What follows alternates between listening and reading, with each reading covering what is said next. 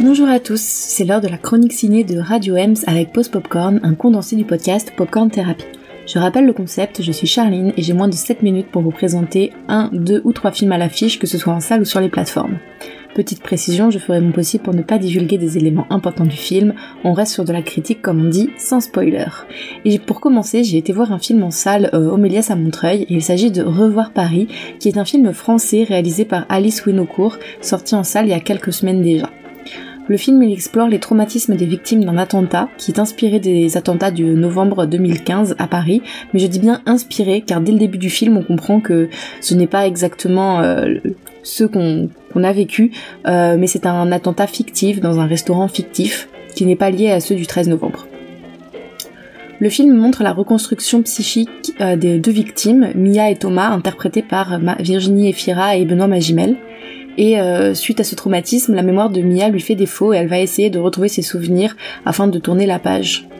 Il faut savoir que le film s'est construit sur les souvenirs de la réalisatrice des attentats de 13 novembre dont son frère est rescapé puisqu'il était au Bataclan et elle a essayé de rester fidèle aux discussions qu'elle a eues avec lui cette nuit-là, dans les jours et dans les mois qui ont suivi. Elle a expliqué tout ça en interview. Elle a également parlé avec des psychiatres spécialistes du trauma et euh, justement pour qu'ils lui racontent tout le processus de reconstruction. Alors plus que l'événement lui-même, ce sont surtout les traces euh, qu'il laisse chez les victimes et les étapes vers la réparation qui l'intéressaient. Euh, D'ailleurs, l'attentat est à peine représenté. La scène de l'attaque dure euh, à peine une minute et euh, va adopter uniquement le point de vue de, de l'héroïne. On ne voit que les pieds de, du terroriste. Alors il n'y a pas de spectaculaire, pas de sensationnel, euh, on voit le choc et puis ensuite la parole justement est donnée euh, aux victimes et on a le après. Alors c'est un film qui est très bien écrit, qui évite justement tout le pathos, euh, mais tout en étant touchant et il m'a mis la, larme à l'œil plus d'une fois.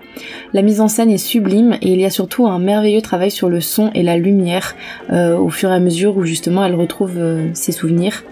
Et l'interprétation de Virginie Efira est très juste, elle n'en fait pas trop, elle est juste parfaite.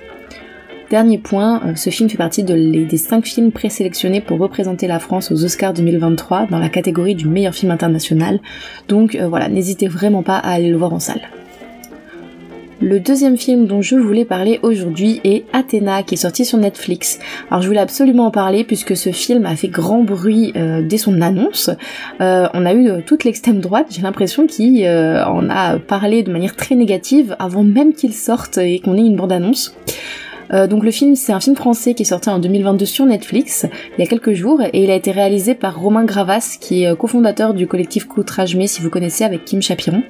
Et le film a été coécrit par euh, Lee, qui est le réalisateur des Misérables. D'ailleurs, on reste à peu près dans la même veine. Le film y suit trois frères, Karim, Mokhtar euh, et Abdel. Donc Karim et Mokhtar vivent encore euh, dans, la cité où ils sont grandis et Abdel est militaire et là justement dès le début du film il est rappelé du front à la suite de la mort de leur plus jeune frère qui est décédé suite d'une intervention de police. Et justement, on ne sait pas si euh, c'est la police ou pas qui l'a tué. Est-ce que est-ce une bavure ou pas C'est toute la question. Et euh, ce décès va faire naître un désir de vengeance de la part de Karim qui va rassembler toute la cité Athéna euh, derrière lui à la recherche de la vérité de manière ultra violente, bien sûr. Alors les critiques sont très très très mitigées et je vous ai dit a provoqué de nombreuses réactions dès le début euh, de son annonce. Moi personnellement je vous le conseille de le regarder déjà pour faire votre propre opinion et je vais essayer de donner mon avis en étant objective le plus possible même si forcément un des dans ce genre de film, euh, ça divise. Alors moi ce que j'ai particulièrement aimé dans ce film, et je pense que c'est ce qui est revenu souvent, euh, c'est l'ouverture qui est juste exceptionnelle. On a un plan séquence d'une dizaine de minutes qui enchaîne des mouvements de caméra assez impressionnants. La mise en scène est, vraiment top. Et ces quelques minutes suffisent vraiment à nous plonger dans le film et donnent envie d'en voir plus. Euh, pour ça c'est vraiment une réussite. D'un point de vue général, la photographie et la réalisation sont vraiment parfaites euh, et pour moi ça aurait mérité une sortie sur grand écran. Après j'ai une petite déception puisque le reste du film stagne un peu. Euh, le scénario est quand même assez bancal et plutôt irréaliste. Disons qu'il est fait au profit euh, des belles images. Voilà, il est, il est abandonné entre guillemets au profit des belles images. Après, ça reste quand même assez pertinent sur bah, des thématiques comme les violences policières et la, vie en cité. Euh, personnellement, j'ai pas vécu en cité, je viens de la campagne, donc euh, dire si c'est réaliste ou pas, c'est plutôt compliqué. Euh, je n'ai pas l'impression que ça donne une très mauvaise image euh, des banlieues, ni que ça l'enjolive et que ça leur donne raison. après, c'est pas un documentaire, c'est vraiment un film un film qui montre cette partie, cette, cette histoire sous la forme comme si c'était une guerre, entre guillemets. Euh, mais voilà, je, je trouve que quand même le, le, pari est réussi, malgré cette espèce de sacrifice du fond, on va dire, au profit de la forme. Et le dernier film dont je voulais vous parler est un film sur la plateforme Disney+. Euh, il s'agit d'une suite, et c'est pour ça que je trouvais ça intéressant, puisqu'il s'agit de Hocus Pocus 2. Alors le premier était sorti en 93, si je me trompe pas, et c'était quand même un film euh, assez culte, enfin c'est un film qui, a, qui n'a pas marché à l'époque, mais qui est devenu culte par la suite. Et là, 29 euh, ans plus tard, sort le, le 2 euh, par Anne Fletcher, euh, directement sur Disney+.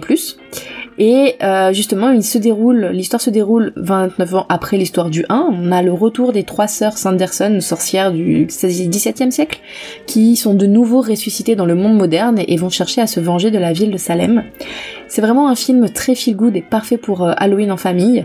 Euh, on y retrouve ce côté très théâtral du 1 et l'humour est toujours très présent. Donc je trouve pour moi qu'il fait honneur au premier opus euh, avec une histoire originale et moderne qui ancre le film dans notre époque. Moi j'ai beaucoup apprécié par exemple le lien subtil cette fois-ci qui a été fait entre sorcières et féministes puisqu'à l'époque la chasse aux sorcières, euh, bah ça justement ça chassait les femmes qui étaient indépendantes et qui ne se définissaient pas par rapport à un homme et euh, d'ailleurs l'accent est fortement mis sur la sororité dans le film. Bref, j'ai été conquise, c'est un bon film familial et festif parfait pour Halloween et je le recommande. Voilà, c'est fini pour aujourd'hui et puis bah on se dit à la semaine prochaine.